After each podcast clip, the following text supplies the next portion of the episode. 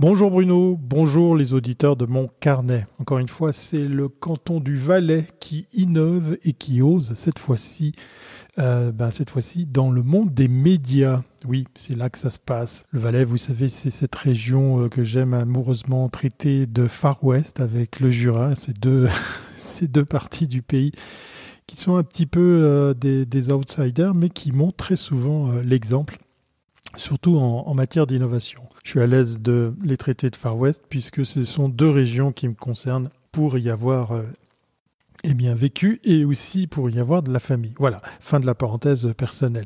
C'est à l'occasion des 40 ans de Rhône FM que se lance euh, eh bien un nouveau chapitre passionnant pour cette radio qui a bien sûr euh, eu plein de noms euh, auparavant.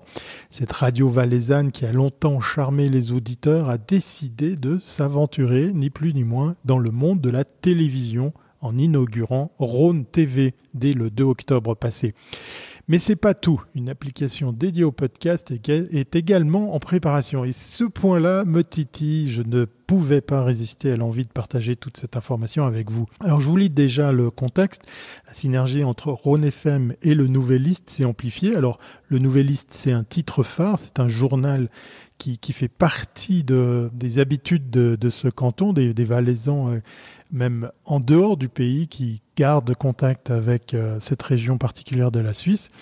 Et puis, ben, cette synergie, en particulier depuis que ESH Media, éditeur du Nouvelliste, est devenu le principal actionnaire l'an dernier, cette union prometteuse a été mise en lumière par Sébastien Ray et David Jenolet lors d'une conférence à Sion, la capitale de ce beau canton. Quant à Rhône TV, son ambition est claire, proposer du contenu inédit sans dépendre d'un soutien étatique. Ça, c'est une particularité qu'on peut noter sur pas mal de médias euh, plus petits, moyens et plus petits ici en Suisse, qui commencent à, bah, qui commence à apporter ses fruits euh, chez pas mal d'intervenants. On y reviendra. Dès ses débuts, elle diffusera la matinale radio filmée de FM, hein, ce qu'on appelle ici la, convergence entre la télé et la radio, ainsi qu'une émission hebdomadaire spéciale. Entre ces rendez-vous, la musique comblera bien évidemment les auditeurs et les téléspectateurs. Côté budget, Ron TV mise entièrement sur la publicité avec un mode opératoire simplifié utilisant smartphone et tablette. Tout est conçu pour ne pas impacter la stabilité financière de Ron FM. Ça me fait penser à un autre projet qui avait été remarqué carrément par Tim Cook. C'est plus qu'un projet puisque c'est devenu une habitude pour une télévision privée euh, locale, une télévision locale basée à Genève puisqu'il s'agit de Léman Bleu qui avait euh, innové en présentant effectivement ses équipes de tournage équipées de simples iPhone. Tim Cook s'était d'ailleurs fendu d'un tweet à l'époque pour euh, souligner euh, l'inventivité et puis surtout la faisabilité de la chose. La chaîne euh, Rhône TV sera accessible via la box TVNet Plus, l'opérateur local, et rejoindra prochainement d'autres plateformes comme Blue TV ou Sunrise TV qui sont des, des plus gros acteurs au niveau, au niveau suisse. Mais l'innovation ne s'arrête pas là. Convaincu du potentiel des podcasts en Suisse romande, Rhône FM prévoit de lancer la plateforme Mon podcast.ch en 2024.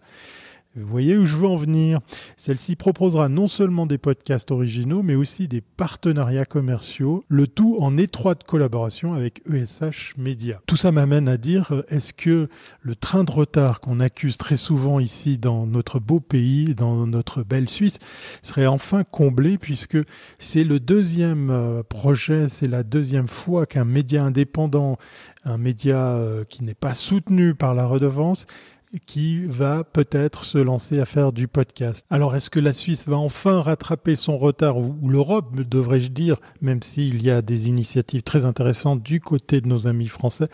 Est-ce que donc la Suisse va rattraper ce retard par rapport à nos amis euh, anglo-saxons ou euh, les producteurs de podcasts en Amérique du Nord?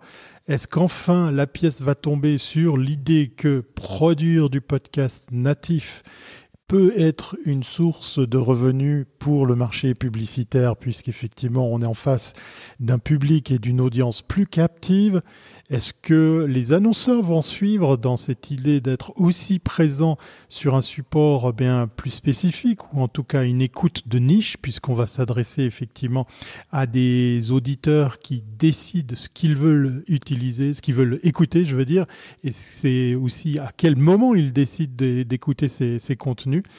Plein de questions sur lesquelles j'ai pas forcément les réponses, mais en tout cas, je peux me réjouir de voir ces initiatives ici dans mon beau pays voir le jour. Qui sait, peut-être enfin on va pouvoir euh, avoir eh bien deux tons, deux mesures, mais surtout aussi du côté des annonceurs une offre plus adaptée que de simplement reprendre le spot radio ou TV pour simplement le balancer sur un autre un autre canal de distribution. En tout cas, chers auditeurs helvétiques qui écoutez peut-être mon podcast, sachez que je serai très intéressé à avoir euh, votre input, votre retour là-dessus. Et si vous êtes un annonceur ou un producteur de contenu euh, en matière de podcast, euh, là aussi, je réitère mon intérêt à rester en contact avec vous. Voilà, Bruno ne m'en veut pas. Je profite effectivement de cette euh, capsule sonore pour lancer un appel du pied.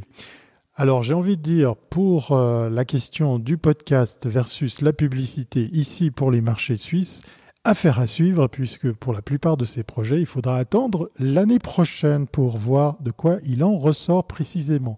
D'ici là, abonnez-vous à des podcasts qui vous plaisent, portez-vous bien et à très bientôt si ce n'est pas avant.